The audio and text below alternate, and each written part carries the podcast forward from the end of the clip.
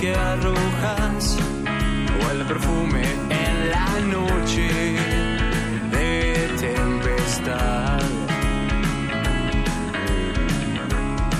Serán los tallos de esa flor, la que añore verte más, pero tu vida es la flecha que no ha de regresar.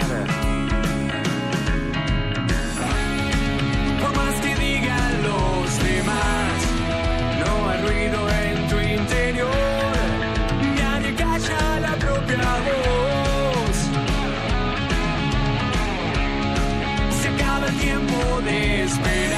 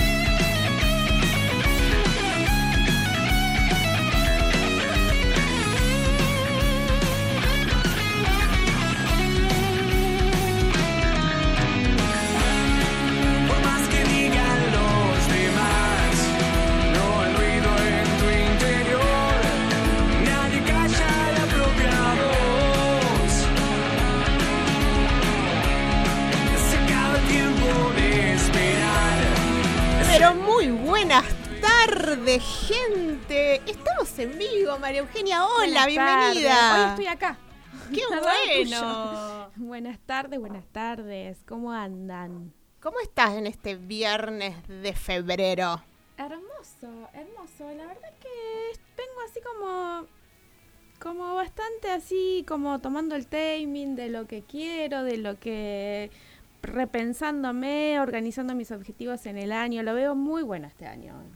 Pero muy bien, muy bien. Mira, mira qué sincronizada estamos hoy. Ahí Ay, con sí, el naranja. Casi a tono, ¿Sí? te diría. Esto, esto no fue planeado, así que está bueno decirlo. Sí, sí, es como la serendipia hoy surgió. Así surgió, nosotras. surgió.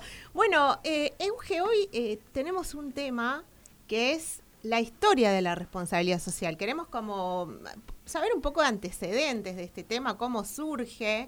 Y hoy nos va a acompañar Karin Gimiel, ¿la conoces? Una experta, una experta. Y quiero, yo, antes de que vayamos directamente al tema, me importaría que ella comparta con nosotros la persona detrás de esto. ¿Cómo es que ella eligió esto y no otra cosa? ¿Qué es lo que le mueve, no? Totalmente, queremos saber eh, cómo es su expertise, cómo llegó a eso eh, desde lo profesional y por supuesto que también nos va a compartir todos sus conocimientos. Así que vamos a estar en un ratito ya con ella conectada también a través de Encamínate PRTV y por supuesto desde Radio Más Campana.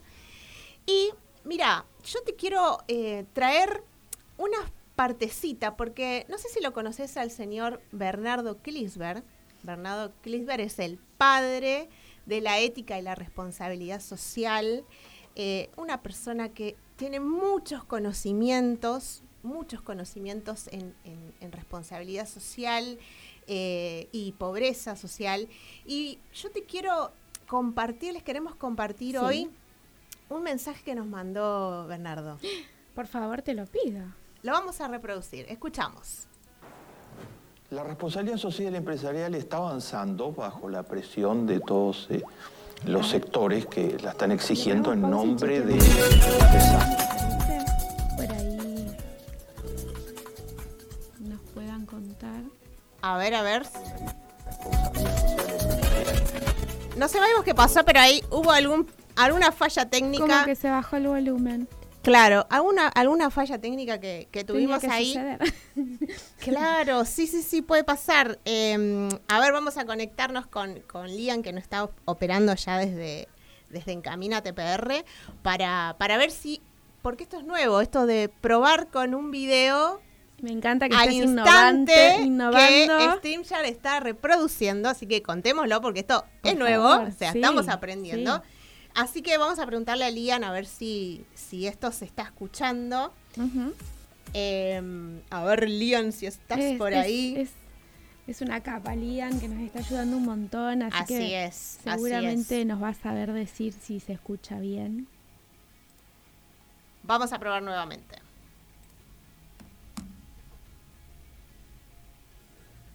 ¿Tiene futuro?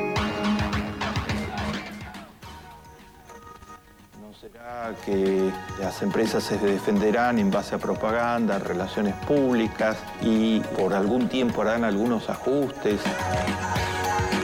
Los empresarios que solo actúen de esa manera son de mirada muy corta porque no entienden lo que está sucediendo. Eh, lo que está sucediendo es un cuestionamiento a fondo del rol de la empresa en la sociedad, cuestionamiento que va en ascenso la sociedad se siente cada vez más ilegítima. Keynes escribió que si los empresarios creen que solo produciendo beneficios para ellos mismos van a tener legitimidad, están totalmente equivocados. Eh, la empresa privada es muy importante para la sociedad y hay que darle plenas posibilidades de desarrollar sus actividades.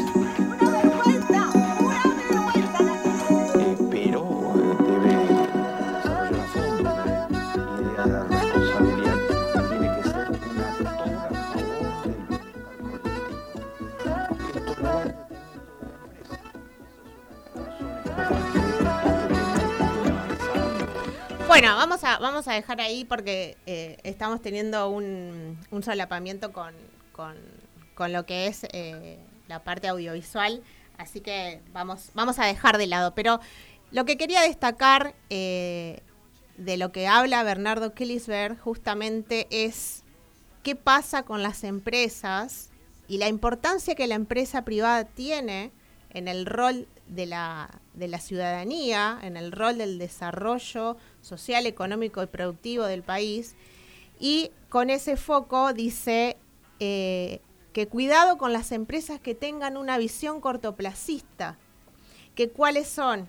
Está muy picante eh, lo que dice eh, Bernardo Klisberg en este, en este informe, que dice las empresas pueden tener de relaciones públicas o de marketing la, verdadera responsabilidad social y aquellas que así lo hagan van a tener una visión cortoplacista. Es duro, ¿no? Sí, que pasa básicamente por intereses personales únicamente y no entender que somos parte de un sistema, de un ecosistema y que lo que va vuelve y que, y que de algún modo eh, se van a sentir afectados. Yo, yo creo que quiero confiar que, que va a haber una diferencia para quienes sí apoyen y aporten en una mirada más sistémica de la, de la sociedad y del mundo que los que no. Totalmente, totalmente, porque me gustó de lo que, lo que había visto y había escuchado. Sí. Em, que todo comenzó con un cuestionamiento. Todo comenzó con un cuestionamiento. Eh, como que la sociedad se empieza a cuestionar, eh, más allá de cualquier partido político, cómo, cómo em, cómo se desarrollan o se desempeñan las empresas, ¿no? Y, cuán estamos de acuerdo, cuánto estamos de acuerdo con esta, esta maneja, este manejo, este sistema, esta forma, y que, y también de darnos cuenta que como sociedad podemos hacer que las cosas cambien por esta crisis del 2008 y, y, y donde la sociedad salió a la calle y, y, las universidades y demás hicieron reclamos. Entonces esto de, bueno, para, ¿estoy de acuerdo con esto que está pasando? ¿qué puedo hacer yo? Me quedo mirando, paro la pelota, miro, reviso, tomo acción y, qué bueno que hayan empresas que sí lo hagan a conciencia, porque no todas lo hacen como marketing y como para posicionarse solamente para el afuera, ¿no? Totalmente, justo eh, esto también es muy importante porque este video es, un informe Clisber de Canal Encuentro, eh, quizás eh, algunos o muchos conozcan, los que están como ahí detrás de, estos temas y que se apasionen por esto, porque Bernardo Klisberg esto lo mencionó hace muchos años atrás y si hay algo que la pandemia ha acelerado es esto de entender un poco y mirar hacia la sociedad, mirar el medio ambiente y empezar a replantearse las prioridades sobre todas las cosas. Y mirar la sociedad que, que lo que le devuelvo a la sociedad por afuera de la empresa y lo que veo de sociedad dentro de mi empresa, ¿no? Como cuánto me están importando los empleados que conforman la empresa y cómo es el ser humano y las necesidades que tienen y aceptar que, ¿no? que tienen una familia y sus necesidades personales. Eso está buenísimo. Totalmente, así es. Em, así que bueno, estamos ya en un horario, vamos a ir a un tema para la gente de eh, Radio Más Campana, pero para aquellos que están en Encamina TPR ya nos vamos a poner más cancheras, ¿no? Con esto de un lado para acá, el otro para allá. Em, vamos también a los, a los anuncios. Nos encontramos en unos minutos porque ya está Karin con nosotros. Sí, así que un poquito de paciencia. Adiós, hasta luego.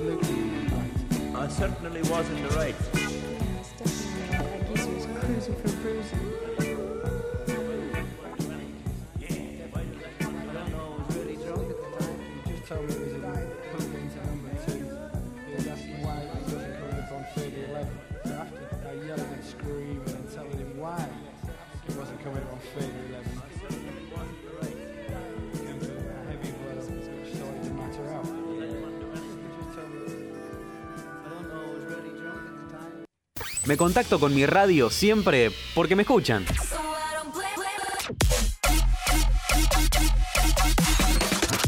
Teléfono 03489 427551. Temporada verano 2022.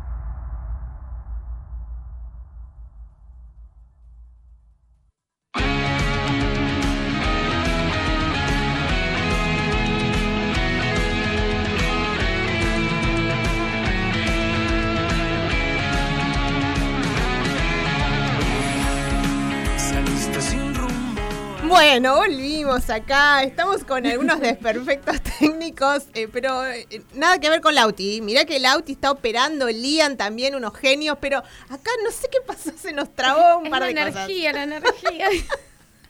Pero Ya, ya. decí, decí que tenemos nuestra invitada Karin Simiel, que le damos la bienvenida a Cultura Co. Hola, Karin. ¿Me escuchan bien? Sí. Hola, ¿cómo estás? Bueno, qué bueno. Hoy sí, estuvimos en unos desperfectos técnicos, pero ya nos vamos a ir acostumbrando. Lo, lo lindo es volvernos a encontrar en este 2022, así que los que nos están escuchando por primera vez, bienvenidos. Eh, esta columna es de responsabilidad social y la tenemos una vez por mes y nos gusta que nos den su feedback y qué temas quieren escuchar para las próximas columnas. Excelente, Karin. Bueno, la gente, el público se renueva, queremos conocerte, queremos saber de vos. Contanos, Karin, ¿qué es concientizarse? Bueno, te cuento. Primero, soy eh, licenciada en administración y acá en Argentina es una carrera en donde es bastante amplia. Es como en, en blanco. Y de ahí es que decís, ¿y ahora qué hago? Entonces la realidad es que eh, decidí poder eh, capacitarme sobre responsabilidad social. Por suerte hay muchos posgrados acá en Argentina y ahora con la virtualidad y la pandemia nos permiten desde otras partes también capacitarnos. Y a mí la realidad es que me picó ese bichito porque trabajando en una empresa empezaba a hacer voluntariado corporativo y me encantaba y decía, qué lindo poder hacer esto y trabajar de esto. Entonces me parece que nuestro propósito, cuando encontramos el propósito y decimos lo que nos gusta, lo podemos trabajar y estar todos los días trabajando eso es cuando decís, eh, se une la pasión y la profesión y te permiten seguir explorando. Y en esta nueva, nuestra nueva eh, columna de este año queríamos reforzar el concepto de responsabilidad social porque no todo el mundo sabe qué es, pero la realidad es que lo hacemos a diario, quizás con otro nombre, con otra palabra o sin nombre, pero lo hacemos a diario y queremos que desde este espacio nos podamos guiar para que su em- empresa, en la pyme, si es pequeña grande empresa, lo puedan hacer y puedan por lo menos tener una estrategia y una línea de acción en donde puedan saber hacia dónde ir, que no sean acciones aisladas de que me levanté por la mañana y, ay, hoy me gustaría hacer voluntariado con mis compañeros. Entonces, todo lo que es responsabilidad social nos guía en distintas acciones y en distintas líneas de acciones y de caminos que hoy les vamos a contar y en todas las columnas les vamos a ir contando, pero lo bueno es que ustedes sepan que existe este concepto y que cada vez es- está más presente y la pandemia nos vino a reforzar que aquellas empresas que tenían acciones de responsabilidad social se vienen fortalecidas, porque ya tenían una estrategia y un aliado en el cual están... eh, creando una relación de antemano. Entonces la pandemia no, no los tomó de imprevisto diciendo, bueno, ¿qué puedo hacer por la sociedad? ¿Qué puedo hacer por la comunidad? Entonces todo esto es lo que nosotros le vamos a querer inculcar, que de a poco puedan ir pensando en qué ejes les gustaría trabajar en su pyme, en su mediana empresa, en la grande, no importa qué, todos lo podemos hacer, hasta en la familia, porque hay ONGs que aceptan que vaya la familia y que lo pueda hacer como un plan recreativo, así que de eso le vamos a hablar el día de hoy, de qué es la responsabilidad social. A veces nos da, no, nos da ¿viste, miedo, ¿no? Este nombre decís, ay, ¿qué será? Eh, ¿Qué lo estaré haciendo? No, pero tengan en cuenta que es un concepto muy nuevo, es desde 1970 que se empieza a hablar de la responsabilidad social. Y la realidad es que es un concepto que se va ayornando y se va adaptando y muchas veces lo vemos como responsabilidad social, empresaria, responsabilidad social corporativa, filantropía, ahora les vamos a hablar de, qué, de qué, en qué se diferencian, o también eh, un área de bienestar, no importa qué. La idea es que podamos hacer acciones, generalmente tenemos tres ejes, que es el social, el económico y el ambiental, y lo que tratamos de hacer es que las tres, cuando convergen en el medio, es cuando hablamos de responsabilidad social, y lo que tratamos es de que en alguna acción podamos hacer. No es que me voy a levantar mañana y decir, uy, tengo que hacer algo en estos tres ejes. No, la idea es que puedas ir planteando en qué eje querés eh, hacer, porque la idea es que esté dentro del ADN de la empresa o de la pyme y que no sea que el día de mañana cambia la persona que está en recursos humanos y ya esos planes dejan de estar.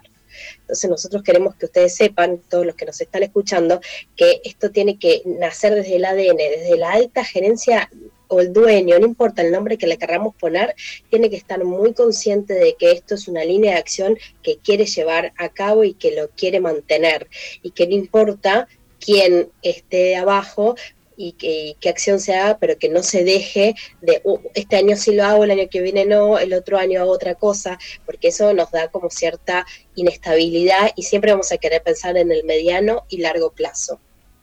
Bien, Excelente tiene que estar en la agenda de lo, del propósito del año como empresa, pyme o lo que seas. Bueno, este año, ¿cómo lo vamos a trabajar? ¿A dónde? Y entiendo que tiene que tener que ver con mis valores, ¿no? Como para que sea sostenible en el tiempo. Claro, sin duda. Y para que sepan un poco, hay hasta algunas empresas que cambian los estatutos y establecen estos, estos, estos, principios en el estatuto, que son las llamadas empresas B actualmente que están eh, están bastante, hay muchas empresas que se están transformando en empresas B. La realidad es que es como vos decís, Euge, y lo bueno, y para poder ir yendo a la historia, antes hablábamos mucho de la filantropía y es algo que por ahí lo tenemos más en nuestras cabezas. La realidad es que la filantropía lo que trataba de hacer era hacer una acción pero más que nada de asistencialismo, es decir, que la otra persona requiere que yo haga esa acción. Y la realidad es que nosotros de la responsabilidad social les vamos a, hablar en un ratito de los distintos aliados para que puedan pensar qué acciones puedan hacer, que sea algo como de win-win, que los dos ganen, las dos partes ganen y que no necesariamente necesita de mi ayuda o de mi asistencia para, por ejemplo, eh, construir una huerta, para, por ejemplo, eh, las donaciones de comida. Entonces nosotros lo que vamos a tratar de enseñar desde la responsabilidad social es que sepan aprender a pescar y no darle el pescado, como para tenerlo en un concepto criollo y que todos lo podamos entender. La realidad es esa. Desde la filantropía antes lo que se hacía era una dependencia y hoy desde la responsabilidad social, empresarial, corporativa, como el nombre que ustedes les quieran poner y está perfecto, eh, área de bienestar, no importa qué, cuál es el nombre del área, pero la idea es que se genere un compromiso en toda la empresa y que cuando una persona, por ejemplo, alguien de compras o alguien de recursos humanos o alguien de marketing, quiera hacer una acción, diga, bueno, esto está alineado a nuestros valores, a nuestros propósitos, para cada es donde queremos ir. Y hay muchos ejes que se pueden trabajar. Por ahí puede ser un eje de eh, educación, de nutrición, eh, un eje con la comunidad, no importa qué es lo que la empresa pyme o mediana empresa quiere hacer un emprendedor, porque hoy vamos a ver distintos casos para que lo puedan traer a la realidad y sepan que todos podemos hacer acciones y eh, que esto se está construyendo, ¿sí? No es que es algo que digamos, bueno, la responsabilidad social está así, queda así, no, se va construyendo porque incluso los nombres van amoldándose y es donde vamos aprendiendo creciendo y investigando y estudiando casos nuevos y nuevas eh, líneas de acción que nos permiten ir creciendo, que es la idea. Y esto es tanto para adentro y para afuera. Exactamente, justamente, como decís Euge, eh, lo que le vamos a, brevemente a, hablar son los aliados.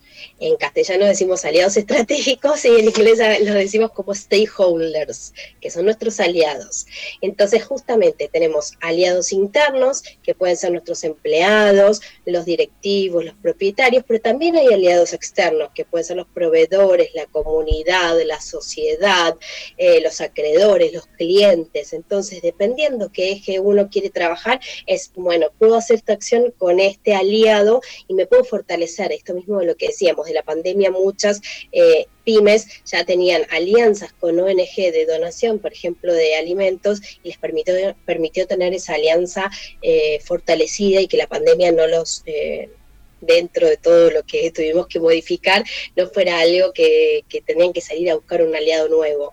Y justamente a esto de lo que estamos hablando, viene el concepto, para algunos conceptos siguen inculcando, eh, de desarrollo sostenible. Ahí por el 1987 hubo un informe de Burland en la ONU en donde hablaba de desarrollo sostenible. ¿Y qué es lo que queremos inculcar con esto de desarrollo sostenible? Es que podamos satisfacer las necesidades de hoy, sin eh, alterar las, las necesidades del futuro. Es decir, no queremos hoy gastarnos todos los recursos que tenemos porque el día de mañana nuestros hijos, nuestros nietos no van a tener recursos. Entonces lo que vamos a tratar desde la responsabilidad social es pensar de una forma holística en todas las miradas, en donde no hagamos como veníamos haciendo hasta ahora, porque evidentemente muchas cosas no las hicimos de la mejor forma y necesitamos un cambio, porque si seguimos así, el cambio climático y un montón de acciones que están sucediendo hoy en día nos están diciendo por acá no es. No podemos seguir como estamos hasta ahora.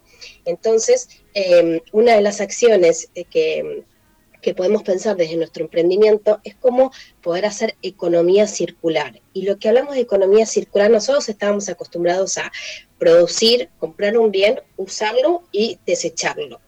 Y ahí yo, consumidor, o yo empresa, o no importa quién, ya está, lo tiraba y me quedaba ahí. Y estábamos todos contentos porque estábamos todo bien. Hasta ese momento no teníamos nada que, que replantearnos. Y empezó con todos estos avances a empezar a hablar de economía circular, que es, che, no, no, no, no termina en lo tiro en, en el mejor de los casos y residuo, en el mejor de los casos en el tacho de basura, no termina ahí todo el circuito, tanto yo consumidor como eh, yo empresa, digo, o sea, produje ese producto y después el Estado, el gobierno, no importa quién se haga cargo. Entonces, poco a poco empezamos a hablar de nuevos conceptos, como es economía circular. Y quiere decir como produzco un producto, lo consumo, pensando conscientemente, necesito comprar este producto, es necesario, me puedo arreglar con algo que ya tengo, muchas veces en la indumentaria femenina pasa en las mujeres, pero digo, pensar en esto de realmente vale la pena comprar o no, y después reutilizar, reparar, reciclar para que vuelva a entrar al mercado en el circuito y que no sea un producto que termine desechando a la basura. Hay una alta tendencia también de, esto, de todo esto, Karim, porque eh, los consumidores mismos son los que están, como hoy mencionaba Euge y que aprendimos de la mano de, de Klisberg, son los consumidores los que están demandando, es el ciudadano el que está exigiendo esta ética y responsabilidad social a las empresas. Y esto cada vez se ve en crecimiento. Sin duda. Y por eso, como dicen ustedes, chicas, ahora les vamos a hablar de ciertos casos para que vean cómo se crearon nuevas unidades de negocio de productos sustentables, por esto mismo del que el consumidor era más consciente y el consumidor quería no quedarse solo en ese producto. Hay una, una empresa de anteojos acá en Argentina que se llama Bond. Bond lo que hace es, gafas de sol y de lectura. Em, y lo que hacen es, hacen su materia prima a través de eh, plástico reciclado. Entonces vos cuando vas al, al, local puedes llevar tu plástico, siempre hablamos de un plástico limpio y seco, ¿sí? Sepan esas diferencias porque si tenemos una botella que está llena de restos de gaseosa al momento de, que se demole todo, eh, contamina el resto de los productos. Entonces, siempre tratamos de tener la mayor eh, conciencia de que sea un producto seco y limpio. Entonces, vos llevas tu plástico y ellos mismos te descuentan y la próxima vez que compramos otro producto o puedes ir acumulando o puedes transferirlo y se hace ese anteojo a partir de plástico.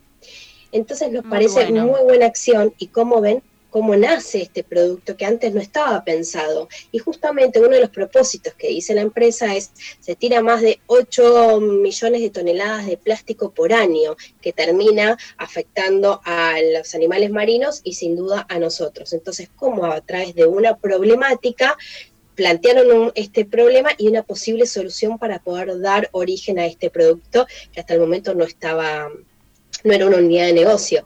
Y, justamente como ustedes contaban al principio, hay un montón de productos como los cepillos de bambú, eh, como los eh, sorbetes de bambú de metal y, tratamos de evitar los plásticos.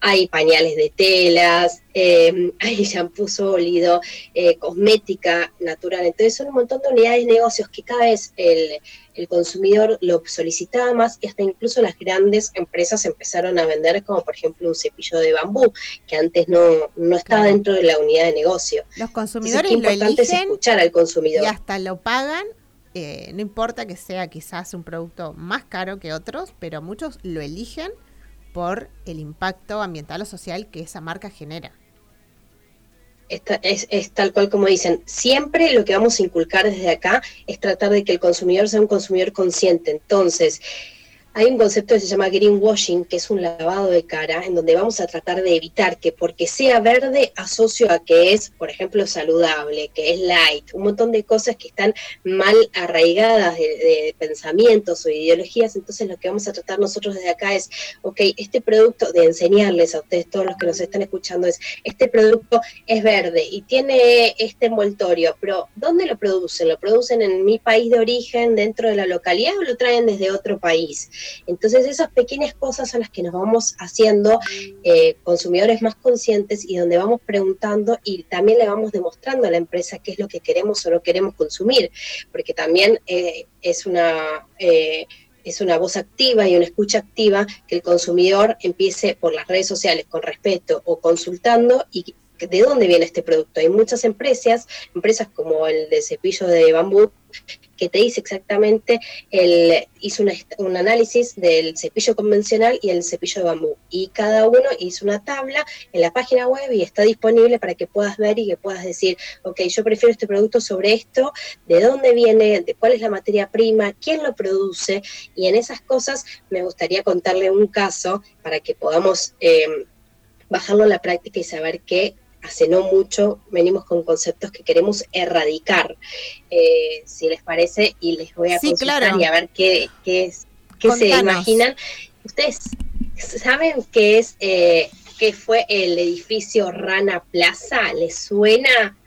Quizás Debbie un poquito sí, así que está secada esa respuesta, pero vamos con el Lauti que está ahí. ¿Eh? Yo no sé, Karim, por favor, así que no, no le hagas caso. Está perfecto, está buenísimo porque es la idea que todos los que estén del otro lado nos, nos, puedan, nos puedan escuchar y puedan saber. Bueno, les contamos. Año 2013, no fue hace tanto, en Bangladesh, el sur de Asia, vamos a ir tirando data para que saber qué es y, y que todo el mundo nos esté escuchando.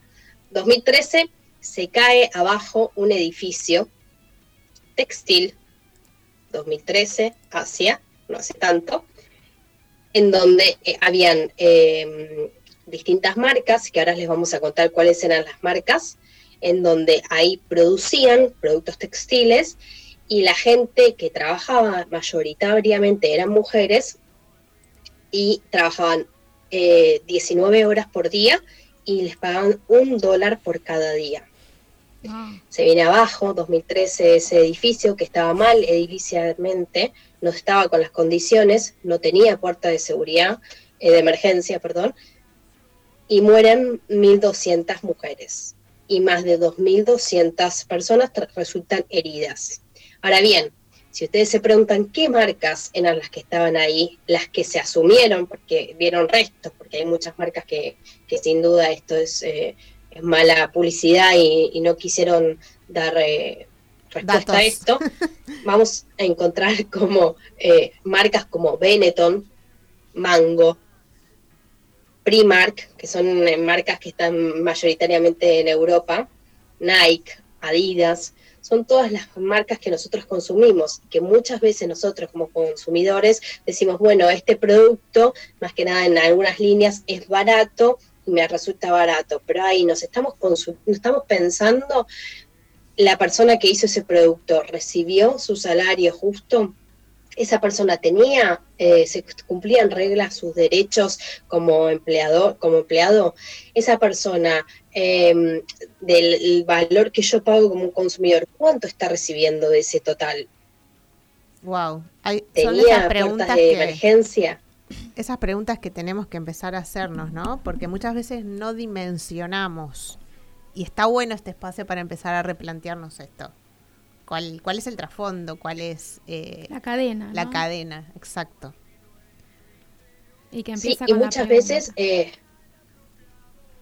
Claro, y muchas veces también incluso es, si voy a comprar un producto, por ahí es un poquito más caro, pero sé que hay incluso en el Fashion Week, hay una Fashion Week Revolution, una organización en donde te dice cuál es la trazabilidad de ese producto, de dónde se sacó esa materia prima. Y hay muchos productos que nosotros, por ejemplo, decimos, bueno, la yerba mate, el café, son productos donde quizás se utiliza una mano infantil eh, y, es lo que queremos evitar. Entonces, yo comprando un producto, digo, quizás es un poquito más caro, pero sé que esta, esta calidad de esta prenda me va a durar 20 mm, años o más, sé que es atemporal, entonces sé que no voy a estar cambiando todo el tiempo y decir, me pasó de moda porque ya no se usa más el animal print, o porque voy a decir, bueno, esta compra es consciente, yo sé realmente ese producto, em, la calidad y evalúo si quiero comprar ese producto versus a otro.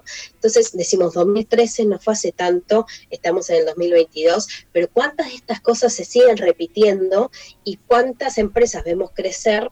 Vuelvo, no importa a al tamaño de la empresa, todas las cuestiones como por ejemplo el, trabajo en blanco, cada vez nos encontramos más con, empresas en donde por algún motivo u otro eh, no es el 100% el empleado que recibe el 100% de su salario pues, y nosotros decimos de la responsabilidad social, queremos que haya un empleado contento porque sin duda va a poder manifestar y va a poder decir, orgullosamente pertenezco a esta empresa, que piensan en mí, que por ahí tengo una pausa activa o por ahí me escuchan cuando yo quiero hacer un voluntariado, por ahí me escuchan cuando digo hay una organización cerca de la, fábrica y, ahí quiero hacer donaciones. Entonces, todas esas cosas, muchas veces la primera respuesta del área de recursos humanos o no importa el área que sea, es, no, bueno, no tenemos presupuesto, no, bueno, no. No, muchas veces no es un presupuesto, es escuchar al empleado, escuchar qué es lo que quiere y poder decir, ok, este año quizás hacemos esta acción puntual para el comienzo de clases, hacemos esta acción puntual para el día del, niño, de la infancia, no importa qué, eh, ahí no se hablan desde Puerto Rico, no importa qué, pero estas acciones que podamos decir, quiero este año que esta estrategia sea eh, este, este propósito. Y importante es, establecer a mediano y largo plazo, ¿sí? No hagamos algo de hoy me levanté y quiero hacer esto. ¿Por qué? Porque hay todo un, trasfondo y tampoco queremos esa filantropía que hablamos al principio. No queremos que eh, esa organización dependa siempre de nuestro, de nuestro aporte. Y me ha pasado y he aprendido en una empresa que estaba, hacía eh, un Papá Noel solidario y lo hice dos barra tres años a la misma organización. Y ya después sentí esa dependencia, pero, pero porque yo quería que ellos salieran a que pudieran inculcarlo dentro del barrio de otras organizaciones y que no siempre esperaran que esta empresa pudiera hacerlo hacia esa organización. Entonces nosotros en la responsabilidad social nos vamos a alentar a poder hacer acciones en donde no nos basemos en la filantropía, que no sea una dependencia que podamos crecer ambos, la empresa, la organización. Muy bueno, Karim, muy bueno todo lo que nos trajiste hoy. Eh, y, dejo este comentario nada más para ir pensando quizás qué podemos hablar la próxima columna, porque también me dispara esta situación de esto es lo ideal que las empresas, eh, y hablamos de Argentina porque es nuestra región, deberían o tienen que implementar dentro de sus organizaciones pero también hay un contexto social y político y que desde las políticas públicas tienen que, haber un acompañamiento para que esto suceda, para que la empresa pueda desarrollarse de esa manera. Entonces, en este gran ecosistema eh, siempre hay eh, varios actores que son parte de esos resultados que hay luego en la comunidad. Este es un tema que, que, bueno, creo que da para desarrollarlo en otro, en otro episodio, en otro, en otro programa, porque es amplio. Y Karin, te cuento que tenemos a, un invitado que se llama Emiliano, así que eh, te invitamos a que te puedas seguir conectada porque nos va a que seguir conectada porque nos va ah, se escucha nos va a compartir Emiliano. ¿Cómo estás, Emiliano? Sí, te escucho. Buenas tardes. ¿Cómo estás, Emiliano? Tenemos bien, todo bien. Buenas tardes. ¿Me escuchan bien? Tenemos un, temita de eco que no, no sé cómo se soluciona. Un temita de... me decís? ¿Qué hacemos? Eco que no, no sé cómo se soluciona. Lauti, vos me decís, ¿qué hacemos? Será porque no tengo eh, micrófono. Hablo desde el altavoz. A ver, espera, espera, ¿eh? Dale, dale. Si me deja. Creo que ahí se soluciona, ¿verdad? Sí, estamos. Ahí está, sí, sí, el eco no sale. A ver, hablanos a ver si te escuchamos. Claro, él cerró su, micrófono. Ahí está. Así que bueno, eh, sin Emiliano dudas... es un ejemplo, es un ejemplo porque él empezó eh, con Barómetro Zárate, que cuenta el pronóstico, pero empezó como a tener una mirada más sistémica de la sociedad y ahora hace trabajo junto con, eh, ¿cómo es que se llama? Em, los bomberos. Ahora justamente lo, lo, traíamos para que nos comparta que organizó una caminata para juntar fondos, para colaborar con, con un hogar de Zárate.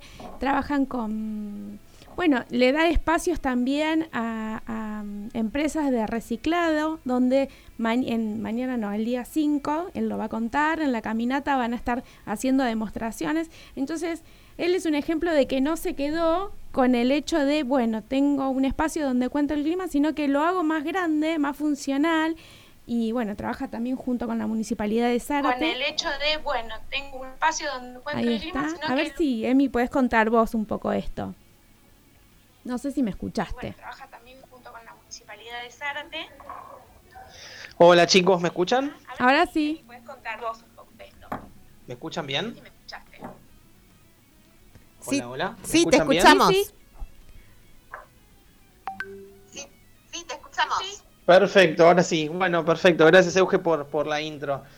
Sí, nosotros venimos, bueno, trabajando hace mucho tiempo, ya hace mm, casi nueve años como decimos nosotros, como es nuestro eslogan, por el bien común, por la sociedad, donde veíamos que estábamos faltos de información meteorológica, si bien podemos ver los medios nacionales de cobertura nacional, no coincidían siempre para, la zona, para Zárate y alrededores, así que hicimos un trabajo este, bastante arduo en cuanto a la zona, nos eh, eh, especializamos en la región, todo lo que es Zárate, Campana, bueno, Lima, por supuesto, y en los últimos años nos hemos expandido con una cobertura hasta el sur de Entre Ríos, en Colón inclusive. Así que eh, venimos trabajando codo a codo con la organización Comando de Incidentes, Buenos Aires Entre Ríos, con toda la Federación de Bomberos de Entre Ríos, también de la región norte de la provincia de Buenos Aires, con el tema de incendios, también con los concesionarios viales, que son los que necesitan nuestra información para lluvias, vientos, granizo y todo cualquier evento de meteorología adversa en ruta. Así que, mm, como te decía, fueron nueve años, son nueve años de mucho trabajo, cada vez estamos creciendo más, cada vez son más los seguidores que piden también este, más información y por ende nos vamos capacitando y profesionalizando en la actividad que hacemos. Muy bueno, y se viene un evento, ¿verdad? Muy bueno, y se viene un evento, ¿verdad? Sí, la verdad que sí, tenemos una segunda edición que la llamamos Caminatas Urbanas. En esta caminata urbana va a ser nocturna, totalmente novedosa para la zona, donde nosotros brindamos nuestro espacio para colaborar con distintas instituciones de la zona. Lo hemos hecho en algún momento con el cuartel de bomberos de Zárate, también con el comedor Caritas Felices de la localidad de Lima. Y la última caminata urbana que hicimos fue en diciembre, donde colaboramos con el Jardín de Infantes de Isla Botija, y en este caso vamos a hacerlo con la Casa de Abrigo, el Hogar de Niños de Zárate, donde necesitan ropa interior, sobre todo calzoncillitos, bombachitas y medias, nenes y niñas de 3 eh, a 10 años. Así que vamos a hacer una importante colecta de dinero. Aquel que también pueda llevar ropa interior nueva, por supuesto, va a ser bien recibida, cerrada en paquete, por supuesto pero también con la idea de que a partir de que el vecino viene a caminar y a colaborar con la institución, nosotros a cambio le damos algo. Y en este caso, en esta caminata, especialmente el 5 de marzo, va a ser este, una charla, un taller abierto sobre lo que es ambiente, reciclado, va a estar la Fundación Enlaces con el ingeniero Falcó, también Sara te recicla, y eh, la verdad que es muy bienvenida por los vecinos. En diciembre le hicimos también con el mismo mecanismo, pero con la temática de al final ofrecerles un taller de RCP también gratuito, dictado por Cruz Roja Argentina, así que la verdad que un éxito. Esperamos que esta caminata que es nocturna podamos redoblar este, la asistencia de público porque ya te digo, es novedosa y se esperan muchas sorpresas por delante. Vamos a estar ahí, vamos a- yo voy a estar ahí, ya hablé con todas las mamis de la escuela, de los niños y vamos a ir en patota. Eh, y vamos a estar di- haciendo difusión en el Instagram y en las redes también para que se sume mucha más gente. Totalmente. Le podemos decir a Emiliano que nos cuente las redes sociales para que la gente pueda buscar más información eh, y que bueno, que puedan sumarse a esta caminata. Sí, nosotros estamos por Comunidad Barómetro Zárate en el Face, también nos encontrás en Instagram y tenemos un canal de Telegram que si vos tenés la aplicación puedes buscarnos como Barómetro Zárate y ahí te llegan avisos y alertas de última hora. Así que sí, por supuesto, nosotros el 5 de marzo hacemos esta caminata urban- urbana donde, como les decía, tenemos esta temática de una caminata integral, familiar, de dos kilómetros, con salida y llegada en el Food Park, en Costanera Norte, donde a partir de la finalización de la caminata vamos a dictar los talleres gratuitos de ambiente y reciclado, donde después, al finalizar, vamos a realizar distintos sorteos, va a ser este, un lindo evento donde tenemos DJs en vivo preparados, música, eh, sorteos, por supuesto, así que bueno, eh, una linda fiesta se viene como para cerrar el verano también. Muy bueno, muy buena propuesta además, educativa, ¿no? Re lindo, re lindo. Felicitaciones. ¿nos contás cuántos son ustedes en Barómetro, Zárate? Nosotros hoy por hoy somos un grupo de siete personas. Eh, en esta idea loca empecé en su momento solo. Después, bueno, la verdad era que no quería, quería mantenerlo, digamos, como un hobby, o sea, como un pasatiempo. Eh, vos sabés bien, Euge, que yo soy guardavidas y siempre este, tuve el alma de ayudar y de prevenir a la sociedad. Eh, siempre en los cursos de guardavidas y que he hecho afuera tuve meteorología pero no, so- no soy meteorólogo, soy aficionado, así me llamo, pero eh, la realidad es que trabajamos con una muy buena base de datos, aplicamos para la zona toda esa información y ya te digo, eh, la realidad es que eh, se trabaja muy bien porque si no, no estaríamos este, siendo seguidos por 30.000 personas diariamente entre todas nuestras redes, no nos convocarían los bomberos, por ejemplo, de toda la zona y obviamente todo el respaldo que tenemos de la Defensa Civil de la Provincia de Buenos Aires, de la Federación Interriana de Bomberos. Eh, hoy por hoy somos siete. Luego de mi COVID grave, allá por junio del año pasado, decidimos este, en la familia, si bien ya la familia estaba ayudando, empezar a delegar un poquito más las actividades, las áreas, y así estamos, en total crecimiento con gente que la verdad está trabajando muy bien y se dedica a distintas áreas con, con cosas afines, ¿no es cierto? Así que la verdad que, que un muy lindo equipo estamos formando. Gracias, Emi. La verdad que sos un ejemplo. A mí me encanta todo lo que haces.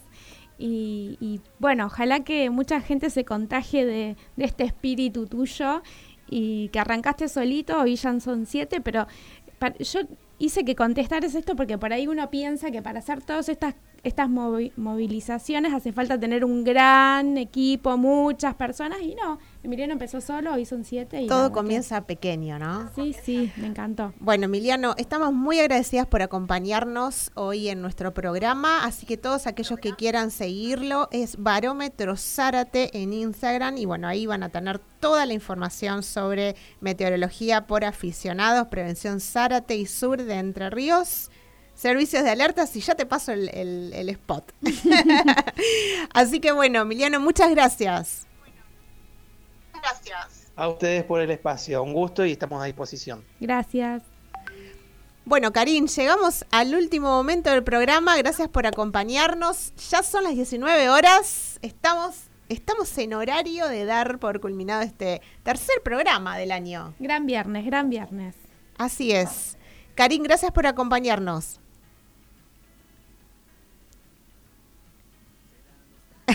bueno, Quedó, quedó como muteada, pero Karina está. Karin está presente, pero quedó muteada. Sí, así es. Así que bueno, nos conectamos entonces con Cultura Corresponsabilidad Social Conectada el próximo viernes a las 6 pm de Argentina y a las 5 de Puerto Rico, Euge. Bueno, nos estamos viendo. Nos Buena vemos semana. acá, nos vemos acá, Sí, dale. Por favor, que se repita. Chau, chau. Adiós.